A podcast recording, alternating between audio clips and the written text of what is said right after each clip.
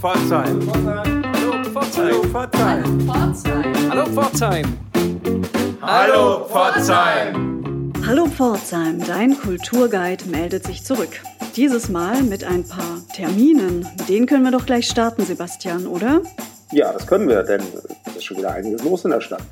Los geht's zum Beispiel gleich äh, heute zum Start der Hallo Pforzheim Woche im äh, kommunalen Kino beziehungsweise auf dem Messplatz, wo das Autokino des kommunalen Kinos stattfindet. Heute Abend um 22 Uhr der Film Germany Man, ein Action-Thriller mit Will Smith in einer Doppelrolle. Los geht's um 22 Uhr. Am Donnerstag, ebenfalls um 22 Uhr, läuft der Film Rammstein Paris. Die Band hat 2012 an zwei Abenden in Paris vor jeweils 17.000 Menschen gespielt und das Ganze wird jetzt auf die Leinwand gebracht. Am Freitag um 22 Uhr läuft der Film Bad Boys for Life. Das ist das zweite Sequel eines Action-Hits, in dem auch wieder Will Smith mitspielt. 22 Uhr, Messplatz, Autokino. Anna, da ist aber noch mehr los, oder? Du täglich. Ich bin äh, freudig überrascht, wie viele tolle Filme da gezeigt werden. Am Samstag um 22 Uhr kommt Once Upon a Time in Hollywood, der neunte Film von Tarantino und eine Liebeserklärung an Los Angeles. Das darf man nicht verpassen. Am Sonntag dann die Komödie Enkel für Anfänger, ebenfalls um 22 Uhr. Am Montag um 22 Uhr Joker, mehrfach mit Oscar, mit der Oscars ausgezeichnet. Also auch das ist äh, ein Klassiker inzwischen, ein moderner Klassiker, den man gesehen haben muss. Es geht um den Batman-Bösewicht Joker. Und am Dienstag zum Abschluss unserer Hallo Pforzheim-Woche seht ihr Nightlife, Deutschlands angesagteste Schauspieler in einem Film zwischen Romantic Comedy und Gangsterkomödie. Auch das um 22 Uhr nicht verpassen. Ja, und der Messplatz mit dem Autokino hat sich zu einem echten Corona-Hotspot, was die Veranstaltungen angeht, entwickelt. Und nicht nur wurden in den letzten, äh, zu den letzten Vorstellungen äh, unser Podcast Hallo Pforzheim im Vorprogramm gespielt. Jetzt kommen noch Konzerte dazu, die im Kupferdächler aufgenommen worden sind. 13 regionale Bands und Einzelkünstler Künstler sind dort gefilmt und aufgenommen worden. Und zumindest äh, die Tonaufnahmen werden jetzt ebenso im Vorprogramm gezeigt. Seid gespannt. Für alle, die auch mal wieder ein, äh, ein echtes Bühnenprogramm live sehen wollen, da gibt's auf der Waldbühne Remchingen zwei Tipps von uns. Am Freitag um 20 Uhr der unvergleichliche Gunzi Heil Solo. Den dürft ihr nicht verpassen. Ebenso am Samstag um 20 Uhr Christoph Sonntag. Aber Sebastian, auch im Osterfeld im Pforzheim ist doch was geboten, richtig? Ja, und ganz zum Schluss der Hallo Pforzheim Woche, die ja immer von Mittwoch bis Mittwoch geht, ähm, gibt es ein Live-Online-Event. Es geht um 19 Uhr los. Osterfeld auf Sendung heißt das Format. Und das Besondere ist, dass dort die äh, Early Late Night Shows, wie sie genannt werden, live aufgezeichnet werden und äh, gegen Ticketkauf kann man sich dann live über einen Online-Stream zuschalten und sich das anhören. Moderiert wird das von den Moderatoren Sigi Gall und Sherry Gehring. Und äh, auftreten werden wechselnde Kandidaten und äh, Künstler. Also jede Menge Unterhaltung und Spannung und Überraschung sollte garantiert sein. Das klingt gut. Ja, gut klingt auch, hoffe ich, unser Interview, das wir euch jetzt ankündigen können. Es ist ein Interview mit Jeff Klotz, um euch nicht weiter auf die Folter zu spannen. Jeff Klotz ist ein hochaktiver Verleger und Kulturschaffer hier in der Region. Er ähm, ist heute im Interview zu hören bei uns mit unserem Redaktionsmitglied Andreas Ruf, der ihn interviewt hat, im Verlagssitz, dem altehrwürdigen Schloss Bauschlott. Wir wünschen euch dabei viel Vergnügen.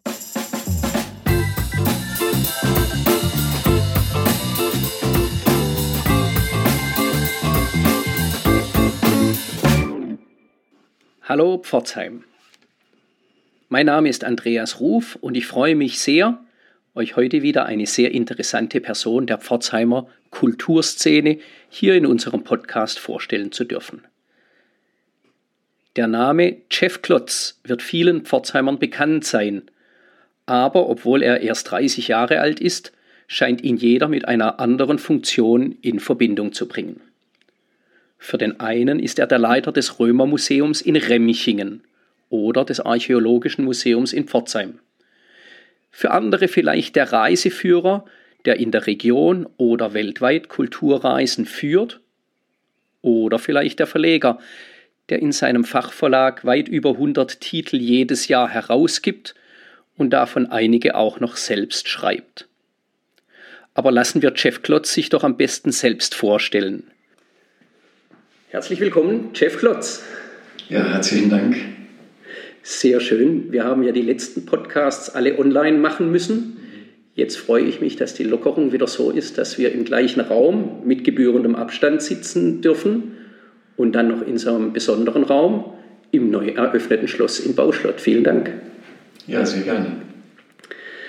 Ich habe gerade in der Anmoderation Schwierigkeiten gehabt, all deine Aktivitäten einzuschätzen oder einzuordnen.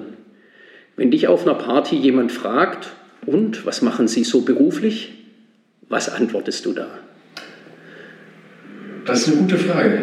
Wenn ich angesprochen werde auf meine berufliche Tätigkeit, dann sage ich meistens, dass ich äh, versuche, Kultur den Menschen nahezubringen, ohne jetzt eine konkrete Berufsbezeichnung zu nennen. Ähm, aber ich äh, fasse es meistens mit Verleger zusammen. Verleger ist schon der Hauptberuf, unter den ich eigentlich die meisten meiner anderen Tätigkeiten subsumiere. Angefangen hat aber alles in Remchingen, oder? Angefangen hat alles eigentlich in Karlsruhe. Ich, ähm, bei mir war relativ früh klar, dass ich was mit Geschichte, Kultur machen will und dass es mich interessiert, komplexe kulturelle Zusammenhänge zu verstehen und vor allem Menschen nahezubringen, die sich nicht täglich damit beschäftigen oder beschäftigen können. Und dann bin ich mit 15, glaube ich, war das ins Badische Landesmuseum nach Karlsruhe und fing dann an, in meiner Schulzeit noch mehrfach die Woche dort ehrenamtlich tätig zu sein, geriet dort an den früheren ähm, Direktor, der jetzt kürzlich verstarb, Herr Professor Siebenmorgen und mhm. Kämmerer und andere, die mich dann ähm, wie Mentoren aufnahmen, vor allem Herr Kämmerer, und mich über viele, viele Jahre, ja eigentlich zehn Jahre, ähm, ja, man kann sagen, begleitet haben, geschult haben, mich in die Museumswelt in ganz Deutschland eingeführt haben, mich mitnahmen zu allen großen Häusern, mich den Leuten vorstellten. Und so bin ich eigentlich richtig reingekommen. Und dann war eben vor zwölf Jahren die Frage in Remchingen, was passiert in der Ausgrabung am Niemandsberg, Erschließung eines Wohngebiets, man fand eine römische Ausgrabung und es stellte sich die Frage, wo geht's hin? Und die Gemeinde hatte schon einige Ideen, damals Gemeinderat, Bürgermeister, aber es gab kein Konzept, was man jetzt da mit der Ausgrabungsstätte macht. Und dann habe ich einfach für mich entschieden, da muss man etwas Bürgerschaftliches organisieren. Dann habe ich ein Konzept erstellt, wie so ein Museum laufen kann und es wurde wirklich angenommen. Für mich großartig heute dankbar, alle politischen Richtungen mitgezogen, alle Strömungen im Ort vom Heimatverein, bei anderen Vereinen nur Unterstützung. Ist ja auch ein Riesenerfolg, das Römermuseum in Remchingen. Du hast dafür auch einen Archäologiepreis des Landes bekommen. Ich habe ein altes Interview von da nachgelesen, in dem du sagst, also das Römermuseum, das nimmt dich so in Anspruch, weitere Aktivitäten möchtest du eigentlich äh, nicht mehr angehen. Da musste ich doch etwas schmunzeln. Ja, das habe ich befürchtet. Ähm, man muss im Verhältnis meiner Tätigkeiten ähm, unterscheiden. Es gibt Projekte, die liegen mir ganz besonders am Herzen und da gehört das Römermuseum dazu. Das Römermuseum in Remchingen ist für mich wie ein Kind. Okay. Weil die Einrichtung habe ich gegründet, ich habe sie so strukturiert, wie sie heute dasteht, mit vielen Helfern. Also es ist überhaupt nicht äh, in Abrede zu stellen oder zu vergessen, dass ich das alleine nie in, überhaupt nur im Ansatz hätte machen können. Aber es ist mein Kind ähm, und so empfinde ich das und fühle mich dem Hause verbunden und äh, mache das auch gerne so lange, wie man mich dort wählt und noch haben möchte. Und ähm, alle anderen Tätigkeiten, die dann später dazu kamen, sind dann auch Beruf, für mich auch Berufung, wichtige Aufgaben, Dinge, die ich für gesellschaftlich relevant wichtig halte, die mich auch wirklich einnehmen. Aber es ist nicht so dieses Verhältnis, als hätte ich jetzt da so, ja, ist quasi mein Kind. Also das mhm. Römermuseum hat bei mir immer so einen besonderen Status. Das würde ihr auch neben jeglicher beruflicher Weiterentwicklung nie, sofern halt möglich, fallen lassen. Das ist so das, die, die mhm. Rolle, die das Römermuseum für mich ähm, hat. Ähm, deswegen, ja, damals habe ich mich vielleicht ein bisschen weit aus dem Fenster gelehnt. Überhaupt lehne ich mich immer weit aus dem Fenster, wenn ich sage, also mehr mache ich jetzt nicht oder da kommt jetzt nicht noch was dazu, weil ich bin schon ähm, im, ich meine das im positiven Sinne, getriebener äh, meiner äh, Überzeugungen und meiner, meines Antriebs. Mhm. Und das, das, führt dazu, das führt dazu, dass ich ähm, also jetzt also schlecht darin bin, mir selbst Grenzen aufzuerlegen. Und in dem Sinne würde ich jede Chance, die sich ergibt, noch etwas im kulturellen Sinne bewegen zu können, schon eher beim äh, Schopfe ergreifen, als Nein zu sagen. Wie ging es denn dann weiter? Du hattest ja zu dem Zeitpunkt, wenn ich es richtig weiß, noch nicht einmal fertig studiert. Dann kam das Ende des Studiums und wie, wie ging es dann weiter? Ich habe parallel, also neben dem Römermuseum, auch immer in Karlsruhe weiter Kultur betrieben. Ähm, für mich auch ganz prägend, das hat man jetzt in Pforzheim weniger mitbekommen, aber dort war ich sehr intensiv auch eben im Stiftungswesen, Kulturstiftungen tätig. Das ähm, war für mich ein ganz wichtiges Standbein, ist es auch bis heute. Ähm, habe aber dann das Römermuseum ähm, das ist jetzt für, das, für Pforzheim das Wichtigere, ähm, weiter vorangetrieben. Die Ausstellungen wurden immer größer, die Besucherzahlen stiegen, die Kritik, die es dann doch ja immer gibt, wenn man was Neues etabliert, das ist ja ganz normal, die ebbte irgendwann ab. Und dann kam damals Frau Kreschat, Kulturamtsleiterin, mhm. auf mich zu und brachte das Archäologische Museum Pforzheim ins Spiel. Ähm, das Archäologische Museum Pforzheim-Kappelhof, bis dahin genannt ähm, archäologischer Schauplatz Kappelhof war der mhm. Name, brauchte ein neues Konzept, eine mhm. neue Grundstruktur. War ähm, gut gemacht, also nicht, dass man mich missversteht, es war toll gemacht, aber eben für die Zeit der Einrichtung 90er Jahre und brauchte einfach für die neuen Sehgewohnheiten eine Ertüchtigung. Ähm, es muss alle 20 Jahre alles erneuert werden ähm, in, in, der Hinsicht. Auch das, was ich heute mache, ist in 20 Jahren nicht mehr anzusehen, das ist mhm. ganz klar. Und ähm, dann habe ich die Aufgabe gerne angenommen. Das ist natürlich eine kleine Tätigkeit, das ist jetzt nicht äh, tagesfüllend und auch nicht äh, wochenfüllend, aber ähm, eine große, tolle Aufgabe auch in Pforzheim, in meiner Geburtsstadt wirken zu können. Das habe ich gerne angenommen. Du bist geboren in, in Pforzheim, ja, aufgewachsen in Nöttingen? Genau, richtig. Und wie kommt Dänemark ins Spiel? Meine Mutter kommt aus Dänemark und ich war sehr viel in meiner Kindheit und Jugend in Dänemark, also unzählige Male im Jahr, teilweise Monate am Stück. Mhm viel in Dänemark. Ähm, dort, bin dort auch ein bisschen sozialisiert worden. Also es ist mehr als Urlaub gewesen, auch von der Zeit her.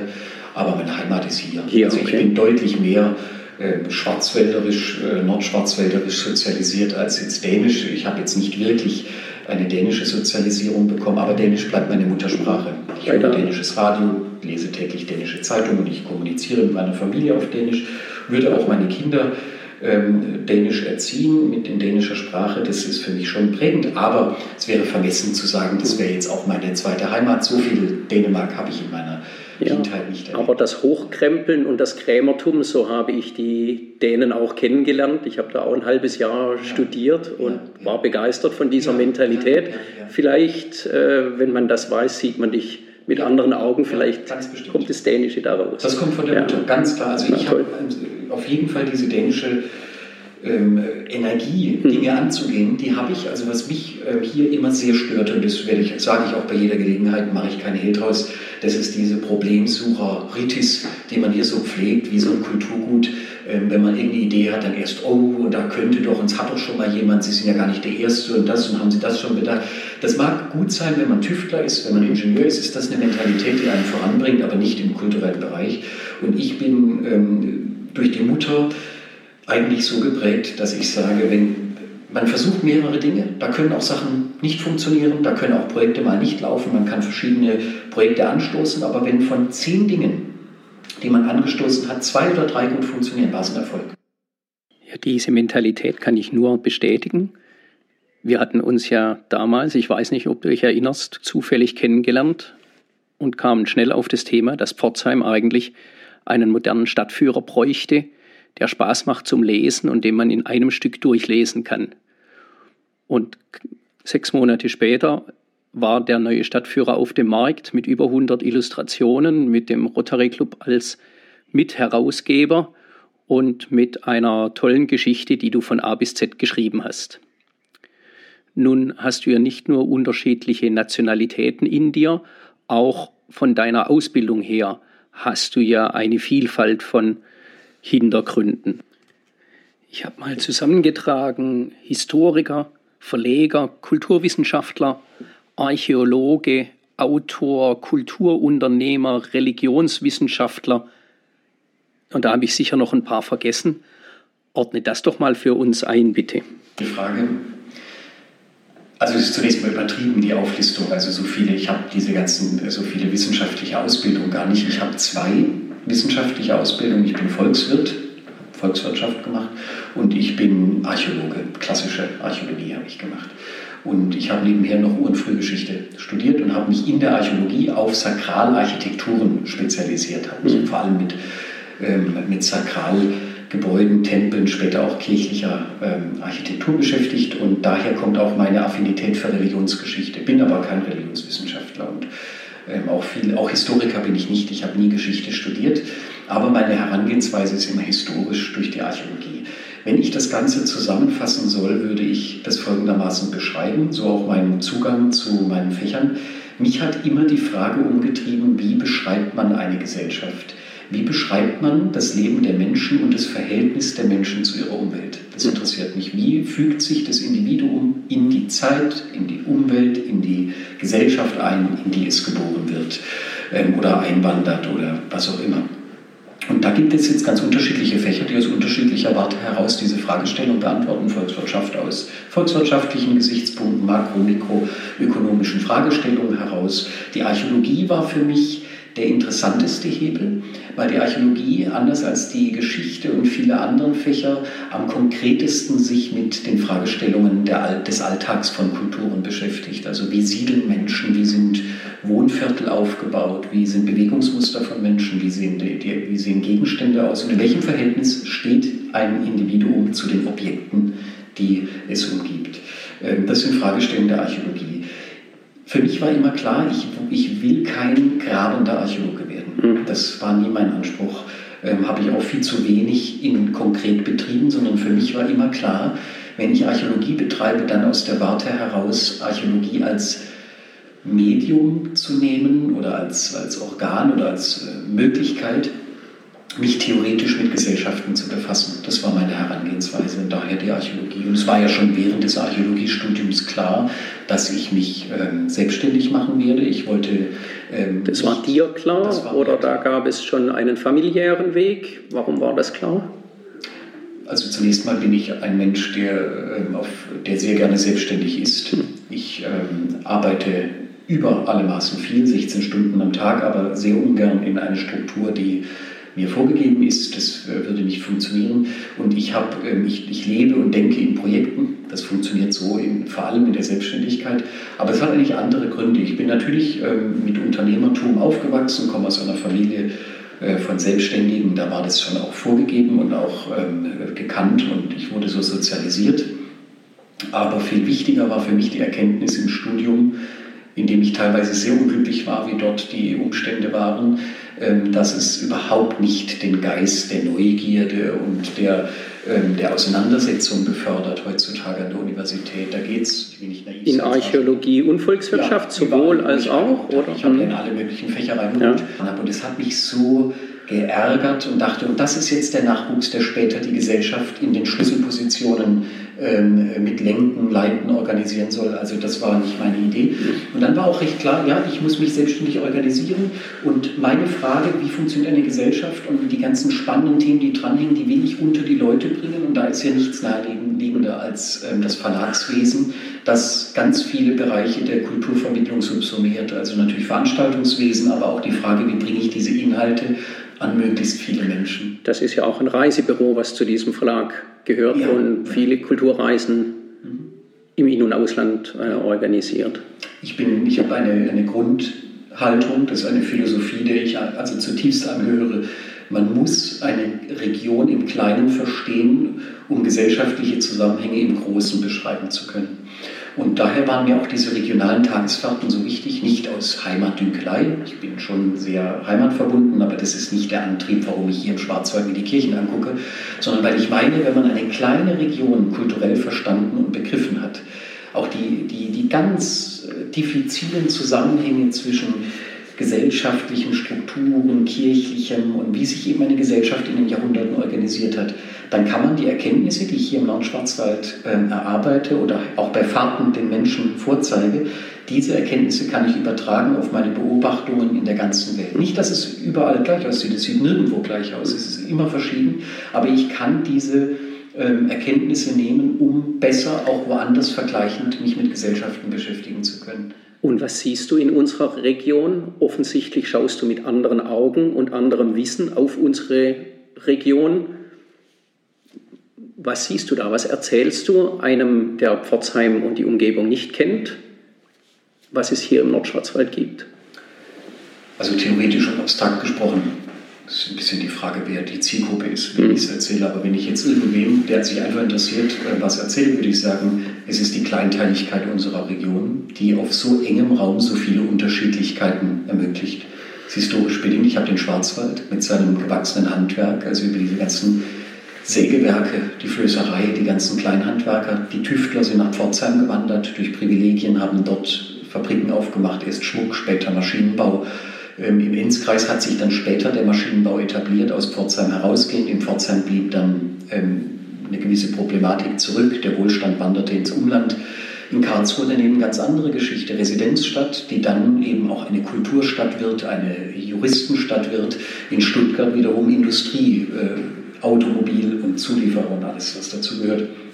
Dazwischen die Hochschul- und Universitätslandschaft und eine unheimlich differenzierte Gesellschaft. Also wirklich großartig spannend äh, finde ich das, wie unterschiedlich die Gesellschaft ist, religiös differenziert, historisch in katholisch, evangelisch, dann aber heute ja viel differenzierter noch.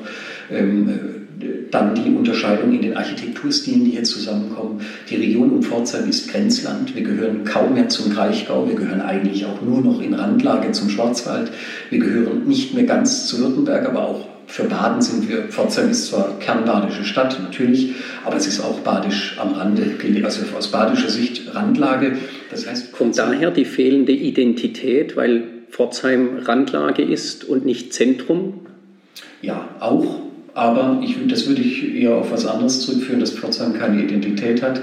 Das liegt ein Stück weit auch an der, ähm, daran, dass Pforzheim nie ein, ein ganz gewachsenes städtisches Bürgertum aufbauen konnte. Industriestädte neigen selten dazu, ähm, eine, ähm, ein, ein, gewachsenes, städtisches, stolzes Bürgertum aufzubauen. Handelsstädte machen das, weil Händler müssen gemeinsam gegen andere Städte agieren.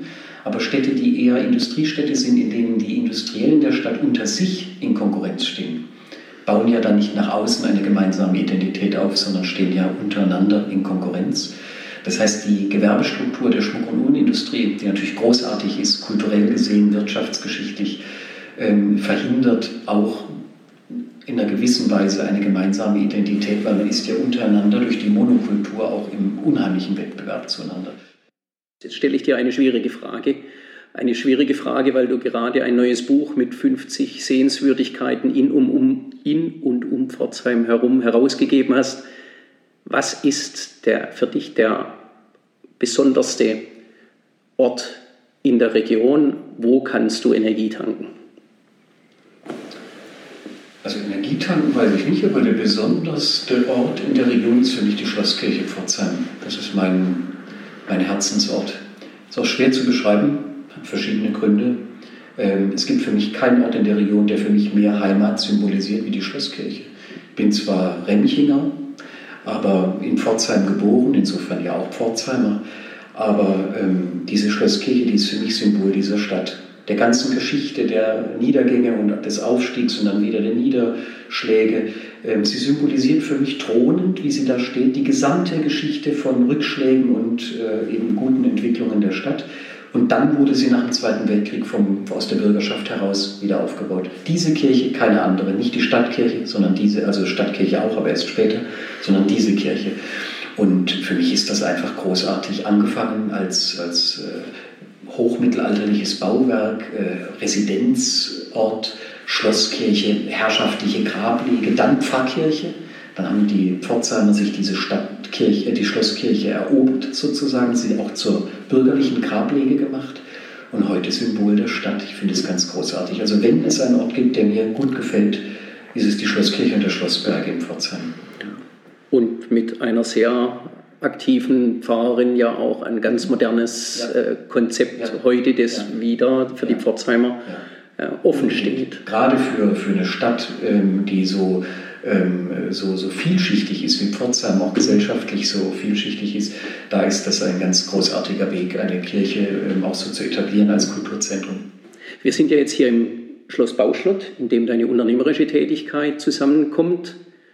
Und du hast hier auch ein beeindruckendes Kulturprogramm im Café mit den Führungen, mit den Führungen, die hier organisiert werden, mit den Reisen.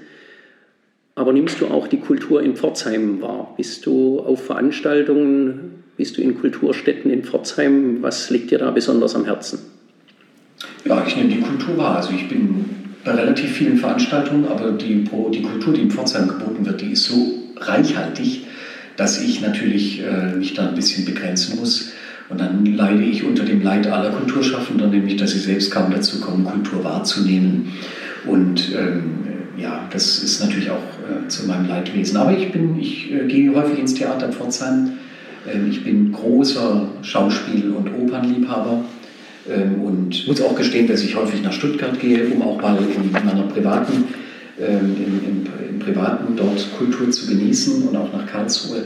Aber wenn ich nach Pforzheim gehe, ist für mich im Besonderen das Theater zu nennen und natürlich das gesamte museale Angebot. Ich besuche alle Ausstellungen im Rahmen von Führungen denn ich mache allein im Römermuseum im Jahr, das muss man sich wirklich mal überlegen, 280 Führungen. Das klingt immer unglaubwürdig, aber wenn man sich meinen Kalender bei mir ansieht, Tage, habe ich zwei, drei Führungen, da sehe man es mir nach, dass ich dann an den freien Tagen, die ich habe, keine Führung besuche, sondern immer gucke, dass ich unter der Woche mal vormittags, wenn ich alleine durch so ein Museum gehen kann, äh, mir diese Ausstellung dann auch ansehe. Aber ja, ich würde sagen, ich nehme das wahr.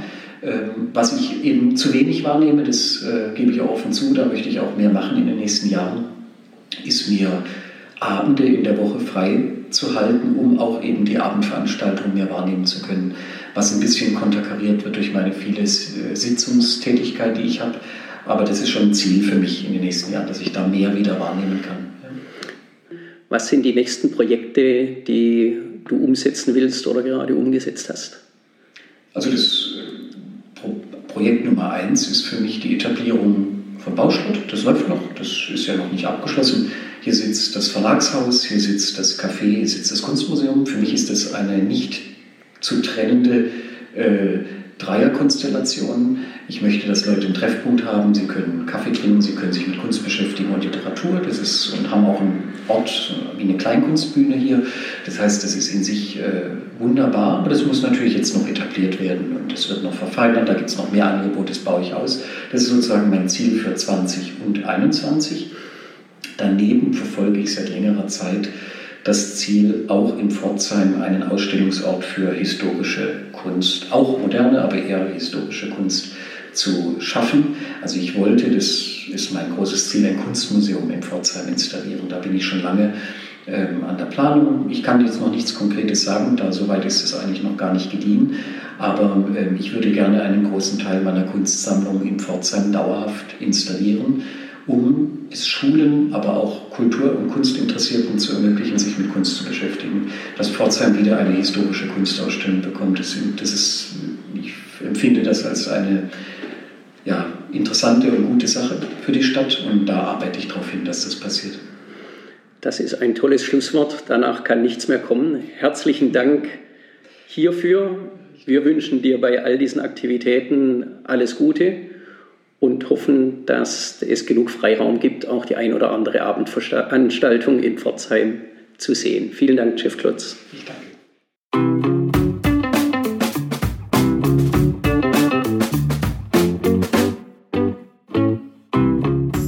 Vielen Dank an Jeff Klotz und Andreas Roh für das interessante Interview.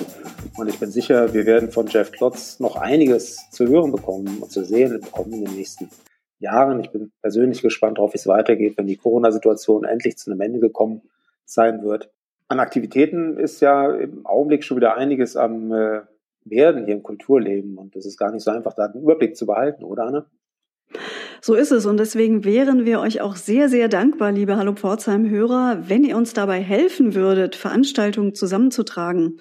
Aus der Vor-Corona-Zeit erinnert ihr euch vielleicht daran, dass wir eine wunderbare Website haben, www.hallo-pforzheim.de. Hier gibt's ein Kontaktformular, über das ihr uns ganz bequem eure Hinweise und Veranstaltungstipps reinschicken könnt. Macht das bitte. Vielen Dank.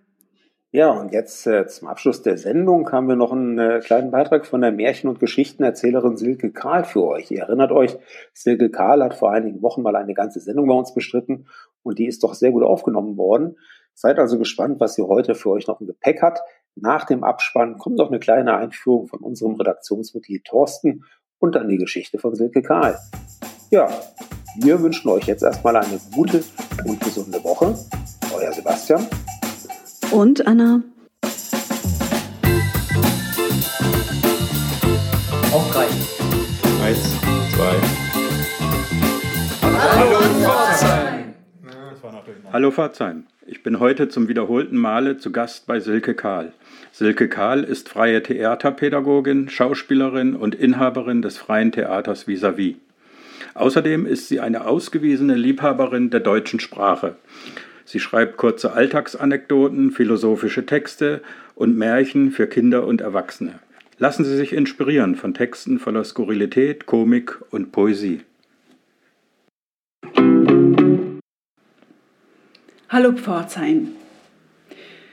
Neulich bin ich auf einen Text gestoßen in meiner Schublade, einer von vielen, und der liegt mir ganz besonders im Herzen. Er ist vor ein paar Jahren schon entstanden und als ich ihn mal wieder in Ruhe durchgelesen habe, da habe ich festgestellt, dass er eine ganz unerwartete Aktualität in dieser Zeit ähm, hat und noch immer hat und vielleicht sogar auch mehr denn je.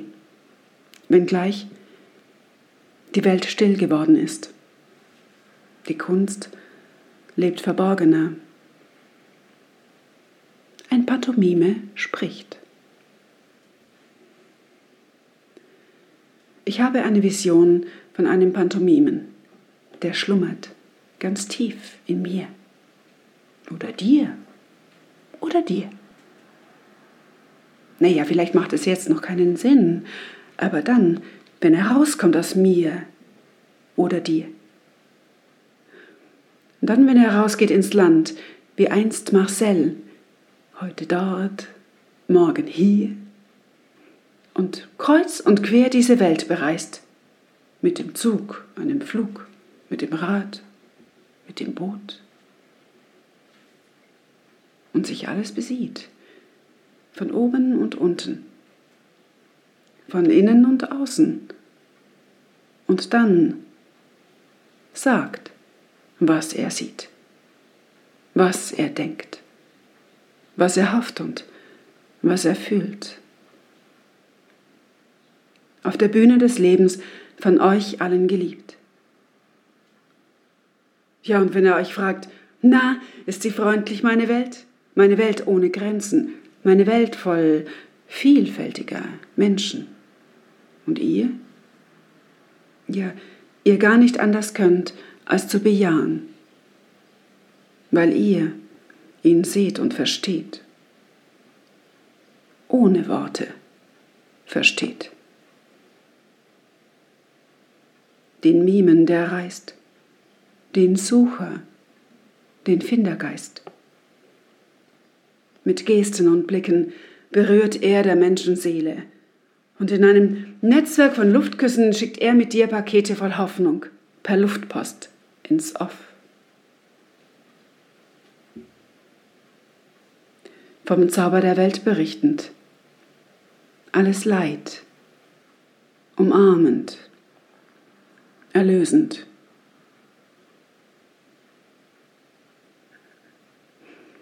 Die Träume vor Augen, den Glauben im Herzen, Vertrauen im leichten Gepäck, weil ihr ihn seht und versteht, ohne Worte versteht, erinnert er euch, dass ihr es doch seid die das Leben erfinden und Geschichte selbst schreibt.